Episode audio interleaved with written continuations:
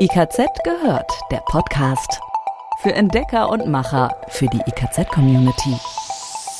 Neueste Infos aus der Branche, Tipps für alles rund um Haustechnik, Fachplanung, Energie, Klima und mehr. IKZ, schon gehört? Guten Tag und schön, dass Sie wieder mit dabei sind. Sie hören die neue Folge des Podcasts IKZ gehört. Mit mir, Andrea. Und Dirk aus dem IKZ Podcast Team. Auch von mir ein herzliches Hallo. Wir bringen Sie regelmäßig auf den neuesten Stand rund um die Themen Haustechnik, Energie, Klima und Fachplanung. Alle Infos, über die wir sprechen, finden Sie zum Nachlesen nochmal auf unserer Internetseite, in den Podcast-Beschreibungstexten und ganz klar in unseren Fachmagazinen. Heute geht es um diese Themen. Hier ist unser Überblick. Überall, wo man sich umschaut, sehen wir Photovoltaikanlagen auf den Dächern. Doch wie viele sind wirklich neu dazugekommen? Welchen Stromanteil machen sie aus? Und wie viele braucht es mit Blick auf Klimaschutz und Stromerzeugungslücken? Antworten hören Sie gleich. Wasserstoff wird oft als Kraftstoff der Zukunft gehandelt. Jetzt ist klar, noch mehr Ausdauer hat diese Energieform als Paste und dafür müssen wir gar nicht lange auf die Zukunft warten. Mehr zu der Powerpaste gleich. Und Wasserschläge im Trinkwasseranlagen. Diese Fehler können Sie ganz einfach vermeiden. Im vergangenen Jahr wurden in Deutschland rund 184.000 neue Solarstromanlagen mit einer Leistung von rund 4,9 Gigawatt neu errichtet, teilte der Bundesverband Solarwirtschaft mit. Das entspricht der Leistung von rund viereinhalb Kernkraftwerken mittlerer Größe. Besonders stark zog demnach die Nachfrage bei Eigenheimbesitzern an. Hier registrierte der Branchenverband gegenüber 2019 nahezu eine Verdopplung der Nachfrage.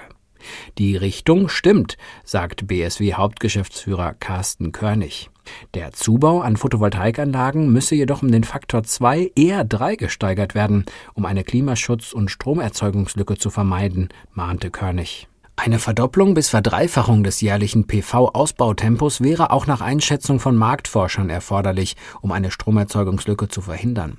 Diese würde andernfalls bereits in zwei bis drei Jahren auftreten und eine klimapolitisch nicht vertretbare Laufzeitverlängerung fossiler Kraftwerke erforderlich machen. Gleichwohl machen die aktuellen Marktzuwächse Hoffnung. Im Photovoltaik-Marktsegment unterhalb einer Leistungsgrenze von 10 Kilowatt Peak, das sind die typischen privaten Hausanlagen, wurden im vergangenen Jahr 151.700 PV-Anlagen mit einer Gesamtleistung von 1131 Megawatt neu installiert. Ein Leistungszuwachs um stolze 99 Prozent gegenüber dem Vorjahr. Weniger starke Zuwächse verzeichnete das gewerbliche PV-Anlagensegment der Leistungsklasse von 10 bis 750 Kilowatt Peak im Jahr 2020. Mit 2887 Megawatt wuchs die hier neu installierte PV-Leistung gegenüber dem Vorjahr 2019 um 6 Prozent. In der PV-Leistungsklasse oberhalb von 750 Kilowatt Peak, dabei handelt es sich um fast ausnahmslos ebenerdig errichtete Solarparks, legte die neu installierte Solarstromleistung um 61 Prozent zu. In Zahlen ausgedrückt 867 Megawatt. Noch eine weitere Zahl ist interessant. Nach Angaben des Fraunhofer ISE erbrachten die rund 2 Millionen Solarstromanlagen rund 10,4 Prozent der Nettostromerzeugung in Deutschland. Fossil betankte Otto- und Dieselmotoren werden wegen des Klimawandels zunehmend zu Auslaufmodellen. Als Kraftstoff der Zukunft gilt Wasserstoff. Einige hundert Wasserstoffautos fahren bereits auf Deutschlands Straßen. Das deutsche Wasserstofftankstellennetz soll in den nächsten Jahren von derzeit 100 auf 400 Tankstellen erweitert werden. Kleinfahrzeugen wie E-Scootern, Rollern und Co. nutzt das allerdings wenig. Der Druckstoß beim Tanken mit Wasserstoff wäre zu groß. Üblicherweise wird Wasserstoff mit 700-fachem Atmosphärendruck in die Drucktanks der Fahrzeuge gepresst. Von dort aus strömt er in eine Brennstoffzelle, wo er zu Strom umgewandelt wird.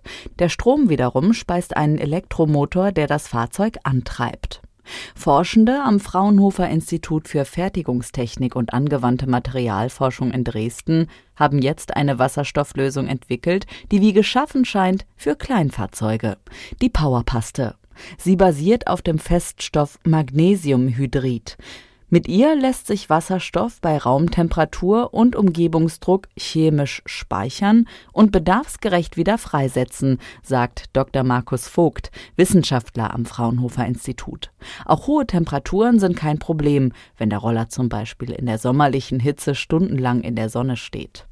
Und der Tankvorgang ist denkbar einfach. Statt eine Tankstelle anzusteuern, müsse der Rollerfahrer einfach eine Kartusche einsetzen und zusätzlich Leitungswasser in einen Wassertank füllen. Fertig. Aus dem Forschungsteam heißt es, die Energiespeicherdichte der Powerpaste ist enorm.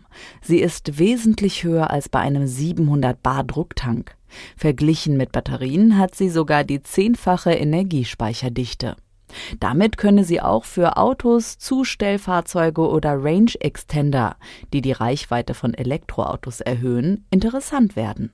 Selbst große Drohnen könnten so eine höhere Reichweite haben und dann mehrere Stunden in der Luft bleiben, statt nur 20 Minuten.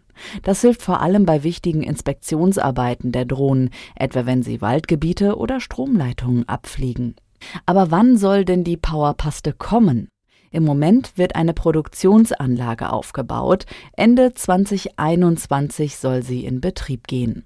So könnten bald schon bis zu vier Tonnen des alternativen Kraftstoffs pro Jahr hergestellt werden. Wasserschläge in Trinkwasseranlagen treten vor allem nach dem plötzlichen Schließen von Armaturen, Einhebelmischern, Magnetventilen, Kugeln und so weiter auf. Die Ursache ist ein Überdruck durch den abrupten Wasserstopp. So ein Wasserschlag kann zahlreiche Probleme verursachen, vom Schlauchbruch über eine Beschädigung der Absperr-, Rückschlag- und Regeleinrichtung bis hin zu starken Geräuschentwicklungen oder Vibrationen in den Leitungen. Auf lange Sicht kann das die Lebensdauer des Rohrleitungssystems verkürzen. Ein Mittel gegen solche Überdruckwellen sind mechanische Wasserschlagdämpfer. Basis dieser Geräte ist ein Zylinder, der von einem Kolben mit doppelter Ringdichtung in zwei Kammern unterteilt ist. In der geschlossenen Kammer befindet sich komprimierte Luft. Die offene Kammer ist direkt mit der Trinkwasseranlage verbunden und mit Wasser gefüllt. Bei Wasserschlägen wird der Druck im Doppler-Effekt von beiden Kammern und einer Gegenfeder ausgeglichen. Um die beste Wirkung erzielen zu können, müssen die Dämpfer so nah wie möglich hinter dem Auslöser der Wasserschläge installiert werden. Das kann zum Beispiel die Waschtischarmatur sein. Dabei spielt es in der Regel keine Rolle, ob der Dämpfer hängend, senkrecht oder waagerecht eingebaut wird. Aber eine optimale Funktion wird erst erreicht, wenn am Anfang des Verteilernetzes ein richtig dimensioniertes Druckmindererventil installiert ist. Und wie immer in unserem IKZ gehört Podcast werfen wir jetzt nochmal einen genaueren Blick auf Branchenprodukte.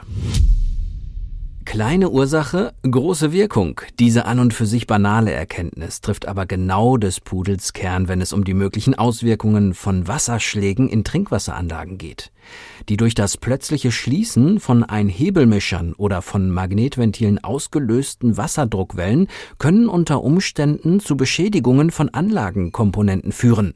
Ein wirkungsvolles Gegenmittel gegen solche Druckstöße sind mechanische Wasserschlagdämpfer der Serie 525 von Calefi. Deren dämpfende Wirkung hat Calefi vom Kiva-Institut messen lassen. Das anerkannte Institut bestätigt, dass die Wasserschläge um bis zu 60 Prozent reduziert werden. Neben der Standardversion ein Halbzoll Außengewinde hat Calefi spezielle Versionen der Wasserschlagdämpfer der Serie 525 für Spülen und Waschbecken, 3 Achtel Zoll Innengewinde, Überwurfmutter mal 3 Achtel Zoll Außengewinde und Waschmaschinen 3 Viertel Zoll Innengewinde, Überwurfmutter mal 3 Viertel Zoll Außengewinde im Programm.